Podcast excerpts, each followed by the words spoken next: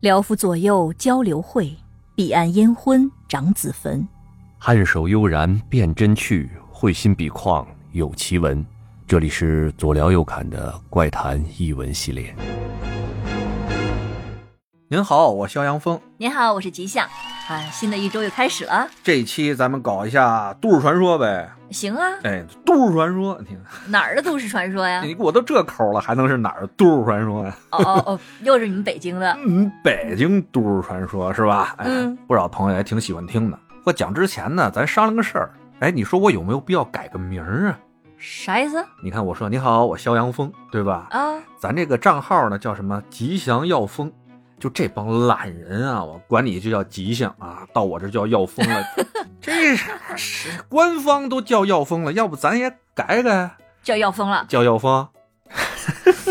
行，你真的豁得出去。嗯，没这个必要，我觉得没这个必要。肖阳风这嗯，多中二啊，对吧？嗨，多符合我气质啊，逍遥风。也不也也不好。哎，我就跟他们拧到底，我就叫肖阳风啊，就把这中二进行到底，搞起来。今天这个都市传说，咱讲北京著名的北顶娘娘庙。北顶娘娘庙哎，北在顶哪儿啊娘娘庙，鸟巢水立方那儿。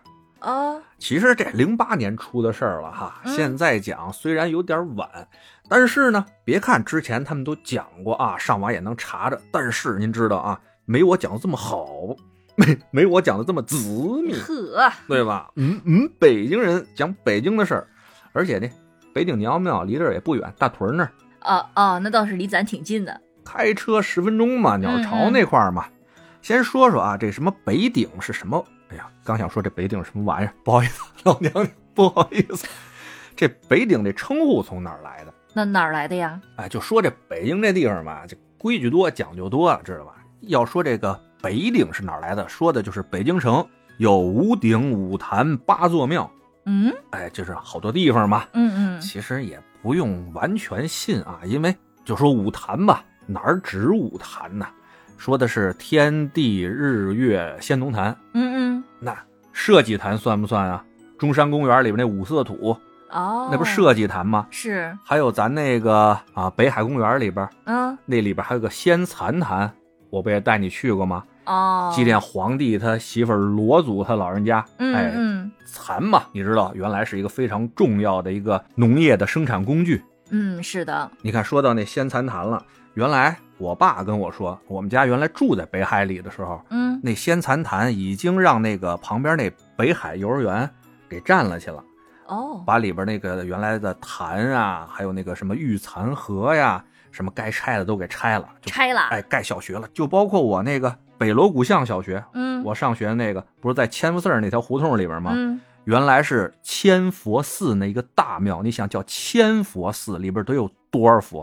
哦，把寺庙都给拆了，盖小学了，对，后面是宿舍，前面是小学，就是我我那讲那个我爷爷那个鼓楼嗯嗯，憋宝啊那个，嗯在那个千佛寺的牌匾后面弄那个闪光那东西，嗯，嗯找那玩意儿去了。哎，大家可以往前听啊，就是那个鼓楼什么莽化龙的那个嗯嗯，是老北京家族，族都市传说那个，可以往前听听。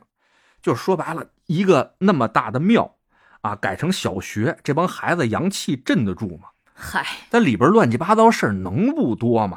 是，哎，这慢慢以后都给大家讲讲啊，我们小学这事儿出的多了，奇奇嗯怪怪的。刚才说哪儿了？ 嗨，五呃五顶五坛八座庙是吧？嗯嗯八座庙就是像什么雍和宫啊，什么什么历代帝王庙啊、是，太庙啊这些大庙，就是祭奠这些皇帝祖先什么这些地方吧。啊，那刚才说了五坛，基本上就是天地日月仙农坛这五坛。嗯五顶那更简单了，东南西北中五顶。但说到这五顶的时候吧，有两种说法。有一种说法呢，就是这个每个顶的庙里边供的是一个老娘娘嗯，啊；还有一种说法呢，是这五个顶供的都是一位老娘娘，哦，供的呢都是碧霞元君，嗯嗯，也称泰山娘娘。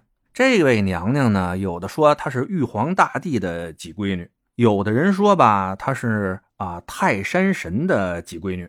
哦，嗯，反正呢是在女仙里边啊地位颇高，嗯嗯啊。虽然在这个仙班里边吧，咱们排排啊，应该也就是一个正处级，呵，但是人家后台横啊，对嗯吧？啊，泰山神是管什么的呀？只管阴司。隐私，哎，你看咱们朝阳门外面嗯那个东岳庙，啊啊，我带你去过吗？你带着哪个去的呀？反正我应该带谁去过，因为里边吧就挺阴森的，有什么十八层地狱啊，各个阴司的什么鬼神的那种雕塑啊，反正挺有意思的啊啊，呵就是神神鬼鬼，哎呦，挺阴森，挺吓人。你又是在这吓唬小女生的吧 哎？呀那我都跟人讲啊，你看那个没有，哎呦，那呲牙咧嘴，那扒皮了，扒皮了，你看，哎呦，我抽肠了，哎呀，这你看你对我不好，看见没有，砍头了，嗯 哎，就这劲头吧。碧霞元君啊，是泰山神的闺女，那也是掌管阴阳界的生杀大权啊。嗯，嗯，还统领百万阴兵啊！嚯，他那地位呢，如果大家不能深刻的理解的话啊，大家想想，妈祖娘娘嗯在南方，尤其是沿海地区，妈祖娘娘是什么样的身份地位？那应该是非常厉害的神了。对，所以说呀，啊、原来有句老话儿叫做“北娘娘，南妈祖哦，这个娘娘就指的是她”，呀。，哎，就是碧霞元君泰山老娘娘，嗯哎，嗯，说的就是这位。哎，你听我今天这嗓子是不是有点哑呀？你听得出来吗？稍微有点儿，可能这几天用嗓子过度，那怎么就是用嗓子过度了呢？ 比较忙嘛，上班比较忙，这不是啊，开春了，嗯演艺事业要蓬勃发展了，嗯，开会啊，聊事儿比较多。那不过也不错啊，这叫什么呀？梨园行啊，这叫云遮月的嗓子，哎嗯呀，雾霾天，哎，反正别有一番风味吧，大家凑合听啊。哎，说回到这五鼎来啊，都是娘娘庙。那其他的几个鼎呢？有的呢，有刚才说到刚才那话题了，拆了。嗯嗯啊占了。还有呢几个还在，有的山门还在啊，有的呢小庙啊还算是保存下来了。嗯，原来没有盖这个奥运村的时候，它那个小庙呢，我们上学的时候还真去过，就在大屯村里边儿，挺破的一小庙，但是规制吧还算是比较完整，嗯，没进去啊，因为不太敢。呵说实话，尤其是我告诉你啊，你出去玩儿去那种不知名的小庙啊，你慎重。我老觉得你慎重，你不知道里边供的是哪位大仙，人家有什么规矩，你这行为做事的会不会冲着人的规矩不合适？哦，这么多讲究呢，对，讲究挺多的。就比如咱俩那次上日本玩儿去，就是哎呀，傻么呵呵的，奔着人那个什么野地里那庙就过去了。其实我觉得挺危险的，对不对？也是不能乱去的，对，尤其妈小鬼子那边的他妈有是结界是吧？哎怕，什么都是神儿，我操，八百万诸神，嗯，妈庙里逛着逛着逛到坟地里边了，妈多瘆人。也是，所以小时候没敢往那庙里去，在旁边玩玩啊。那个不是离亚运村也挺近的嘛？我们其实是上亚运村里边玩去，到大屯那块儿有同学也一块儿打篮球嘛，嗯，带我们过去逛的。原来见过这北顶娘娘庙啊，没有多接触，也就是这么一事儿。那直到吧，有一年咱们家门家申奥成功了，呵，哎呀，那哎那天晚上你们庆祝没庆祝我们，啊？呵，那一宿应该没睡吧？啊，你那时候也在北京是那吧？在北京呢，哦那个时候不过在我们的大兴， 我哦在大兴对，呃挺挺偏的。然后几个朋友吧，然后包车，偷西过去了。哎，对， 这一路上啊，就在那个长安街，你看，但就不能算是开了，就往前开始往前蹭，哦，你们还有车 啊？叫的出租车嘛。哇，你们然还后能我叫着们啊几个人就坐在车窗上，坐在车窗上是什么意思？挺。难拿的，你知道吗？就是身体探上去，屁股坐在把车窗摇下来，坐在坐在车窗上，然后身体是在外面的。然后我们就跟领导一样的，跟长安街上的数万民众们相互击掌，然后大家会分发，你知道吗？我们嗯去的时候什么也没有，嗯路上不不停的会有人给你送小红旗呀、嗯送小喇叭呀、送这个送那个啊、啊，就这样。挺痛快的哈。特别痛快。然后所有的天桥上面人山人海，全部那个你看这桥都快压塌了，你知道吗？哎呀天桥上那，那时候你多少斤啊？呃，要是现在这个分量，我估计司机不能 让。哎呀，那天我们啊，我跟一个叫吴为的那哥们儿啊，俩人在鼓楼后面。现在那鼓楼一拐弯儿不是姚记炒肝儿吗？嗯，原来他们家没那么豪横，就一个门脸儿。后来呢，他们家把里边那门帘儿也给盘下来了。嗯，哎，我们就是在原来里边那门帘儿那块儿是一小酒馆儿，啊，那时候我们还上学呢，也不是好孩子，要不能喝酒嘛，嗯在那一边看申奥那晚会，一边呢，哎，喝点啤酒。这说拿起来以后啊，这满场子都已经震了，不光是我们这一屋，就听这外边叮了咣啷就开始放炮，啊你是知道吗？啊，放炮，嗯，哎，这老板说所有的啊，我们他还没说完呢，我们这儿免费是吗？ 老板说不行不行，这也不行，这也五折行不行？五折，或者您带多少钱，爱给点儿给点儿，哎 呀，哎，咱就出去咱游行去。哎嗯，呦呵，那天啊我们哥俩从鼓楼啊骑着自行车说走啊，奔天安门啊，啊，对，我觉得那时候全北京的人都奔着天安门去，全北京的人所以你就知道那个长安街上多少人，听着呀，我们就顺着南池子往南啊，就想上长安街奔天安门嘛。嗯，进不去了你。怎么可能带着自行车进去呢？那自行车离着那个长安街大概还有五六百米，就完全走不动了，直接把自行车就往地一扔，连锁都没锁。你放心啊，那天北京丢不了东西。哎呀啊，中国人不偷中国人，对，就那天，我操，那天那个民族的自豪感和凝聚力啊，就嗯哦体现的淋漓尽致，到达一个顶峰。绝对是顶峰。我觉得有生之年都不知道能不能再见这一次了。台湾回来的时候哦，有戏，有戏有戏有嗯戏，嗯有戏。 有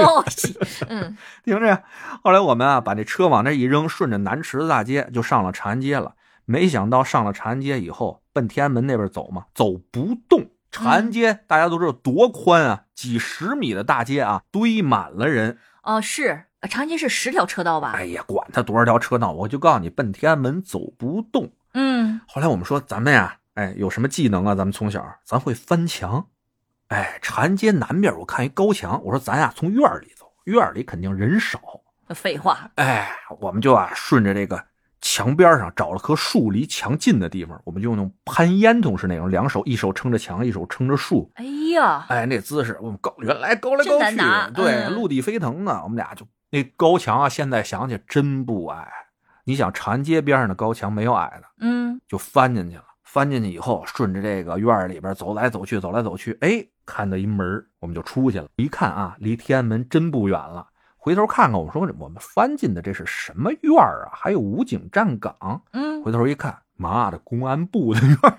嚯，哎呀，当时啊也是喝点酒，胆儿大啊。那时候可能什么视频监控也少。嗯，嗯现在啊我刚上墙，估计都能让人给拘起来。是，反正那天晚上北京的确是挺热闹的。嗯，自从咱们拿到了这个奥运会的主办权以后，那整个北京就动起来了，嗯就准备盖这些奥运场馆吧。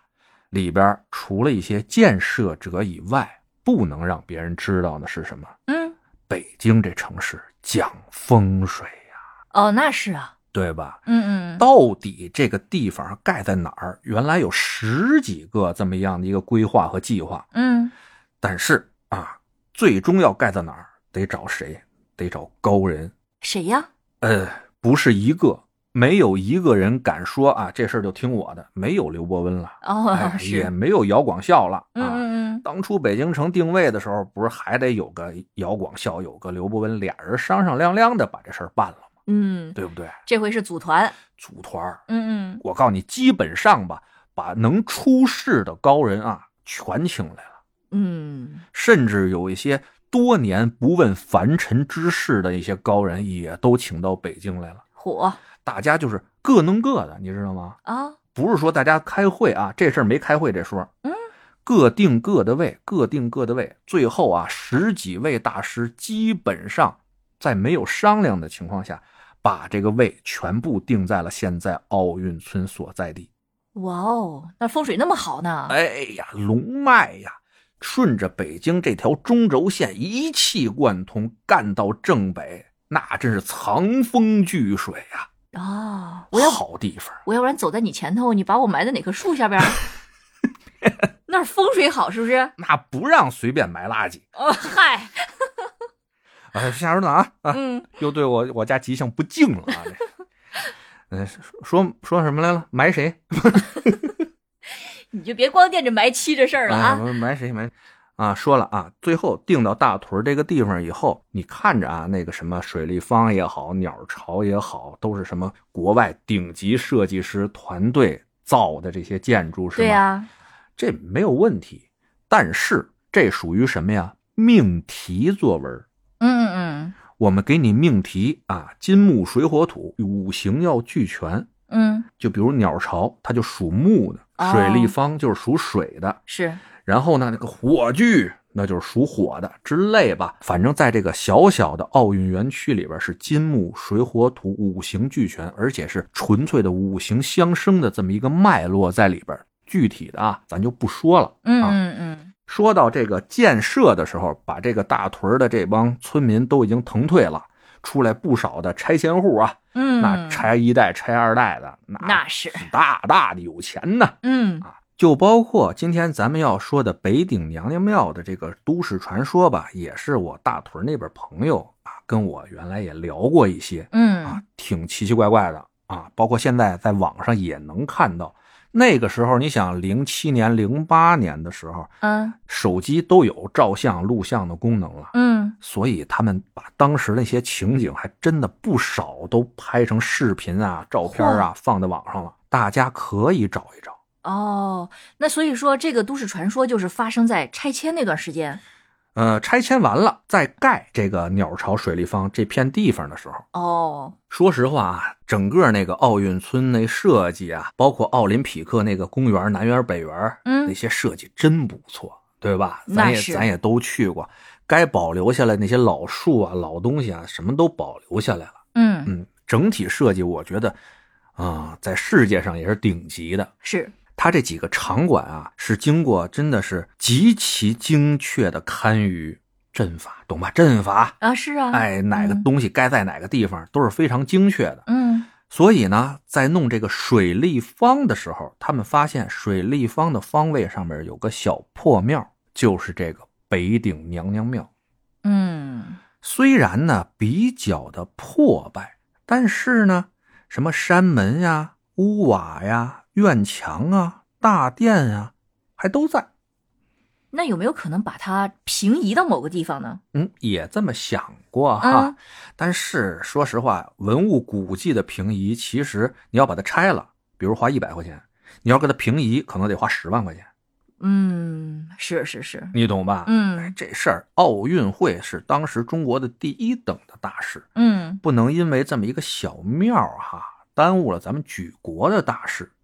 于是呢，哎，现场的这些工人啊、施工部门啊，就决定把它拆除掉，嗯盖咱们这水立方。这些计划呀、设计啊，领导们什么都拍板了，准备就盖了啊。嗯那天，一帮领导啊，在这个北顶娘娘庙的门口啊，对这个指指点点，拿这个图纸啊，说怎么弄怎么弄的时候，哎，奇了怪了，现场啊，突然不知道从哪儿出现一老太太，嗯，哎，就问这帮领导们了啊，问呃你们这个要干什么呀？这帮领导当然也纳闷儿啊，哎，这工地管得挺严的，怎么可能出现一老太太呢？嗯，不过人家在这儿了，咱也不能生就给人轰出去哈。是啊，哎，说我们这块儿要盖我们的奥运场馆啊。哦，你们这儿要告奥运场馆，那你们这又把这庙怎么着啊？嗨，说这庙，哎呀，老旧的庙了，准备拆除掉啊，在哪儿啊？我们选个址，哪怕再盖起来呢，现在准备拆。这老太太一听啊，可不干了，嗯这可不应拆啊，这不应拆，这拆了这有事儿，你们告你。哎，领导说，哎，行行行，快，赶紧哪几位把这老奶奶请出去，哎，别别，咱们工地里受伤什么的，嗯嗯，就把这老太太呀、给带出去了。这事儿完了以后吧，大家还说，你看看这从哪儿来一老太太啊？这保安人员得好好说说啊，这月奖金扣了。嗨，怎么出现一老太太呢？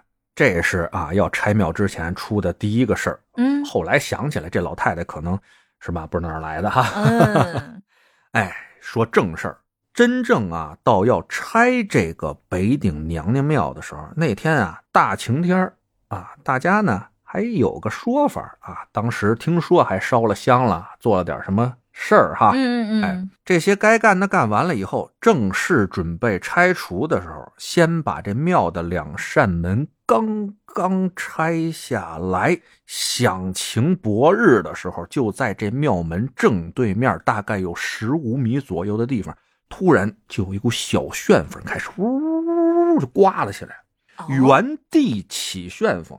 大家看着开始以为啊，咱们见过那个小旋风，知道吧？是是是，但是这旋风啊，越刮越大，越刮越大，越刮越大，没有多长时间，大概也就是那么两分钟左右的时间吧，连天接地的一个大龙卷风，北就京，北京就在原地形成了。我去，我都不知道北京还能刮龙卷风呢。对呀、就在当场的这帮工人啊、施工的这些领导们嘛，哎呦，看着大风赶紧跑吧！这大风就顺着娘娘庙往东就咵就刮过去了。嗯东边是什么呀？厂房、工棚，还有一些脚手架。嗯嗯，你想吧，连工棚啊，全部全部都掀翻了，脚手架全部排在地上了，而且旁边他们作为一个基地的啊，就是办公室的这么一个嗯楼，两层这么一个简易楼，连顶棚都掀了去了。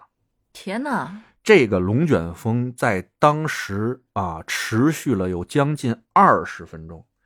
嚯，基本上啊，他所走过的地方，一切东西夷为平地。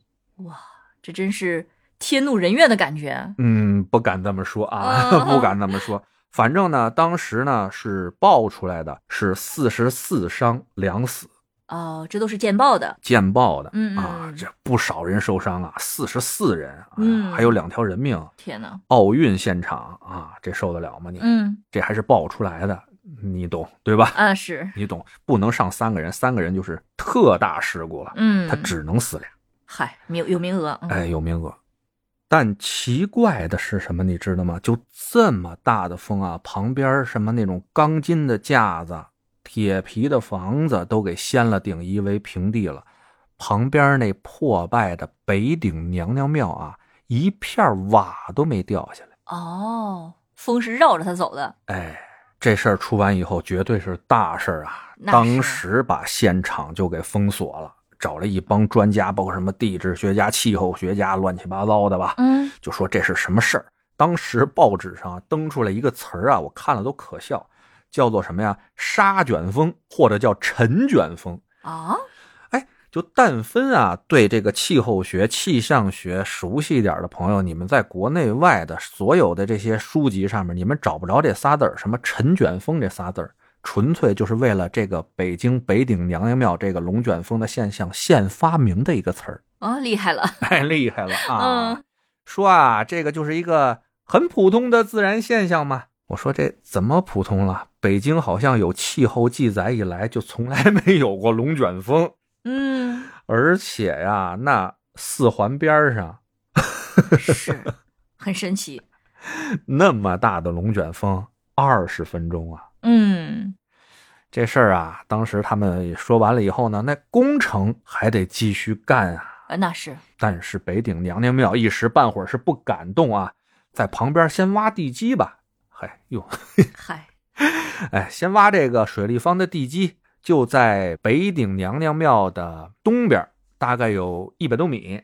嗯开始挖这地基，没挖几下，大概也就挖了那么四五米吧，嗯，就听这工人嗷闹一嗓子。怎么了？哎呀，旁边人说这怎么了怎么了？工人就开始从坑边上往外跑啊。嗯，那么领导们又来了，说怎么回事啊？跑什么呀？哎领导你看看去吧，这看不得了，看不得了。有尸体啊？哎呀，这领导过去说什么呀？这都我们龙卷风我们都见了，对不对？还能看见什么呀？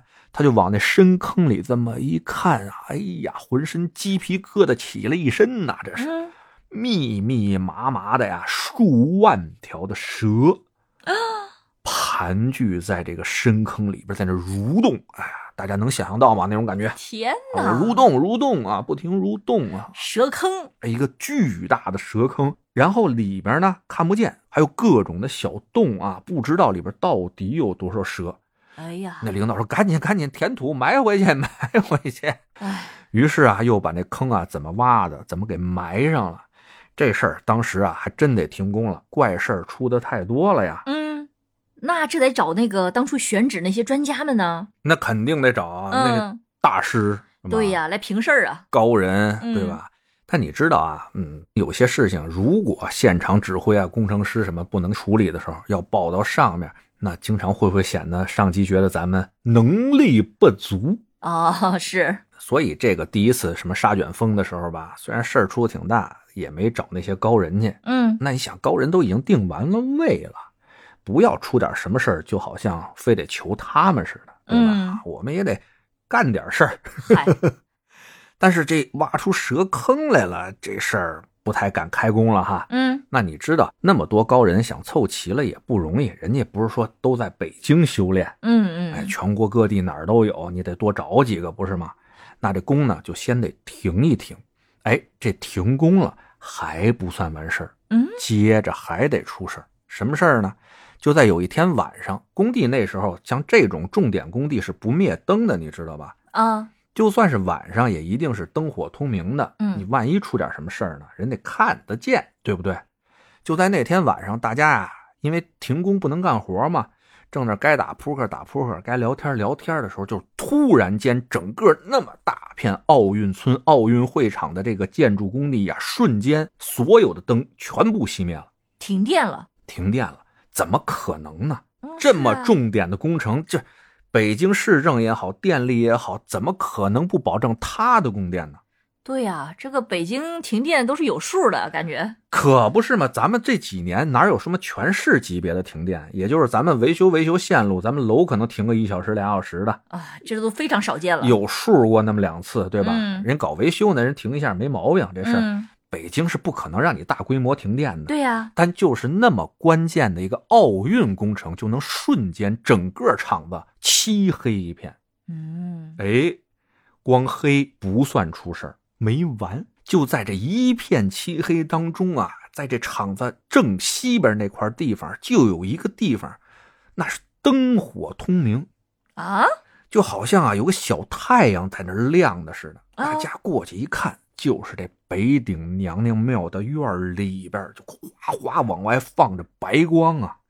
哥，你你敢进去吗？呃，我不进，哎，旁边的工人也是这么说的。嗯、也都没进去。但号称啊，这北顶娘娘庙里边放的这光啊，隔着那么几里地都能看得见，因为什么呀？这片黑呀，嗯嗯，在那么一片黑里边，就这么一块儿有那么亮光，而且是倍儿亮倍儿亮。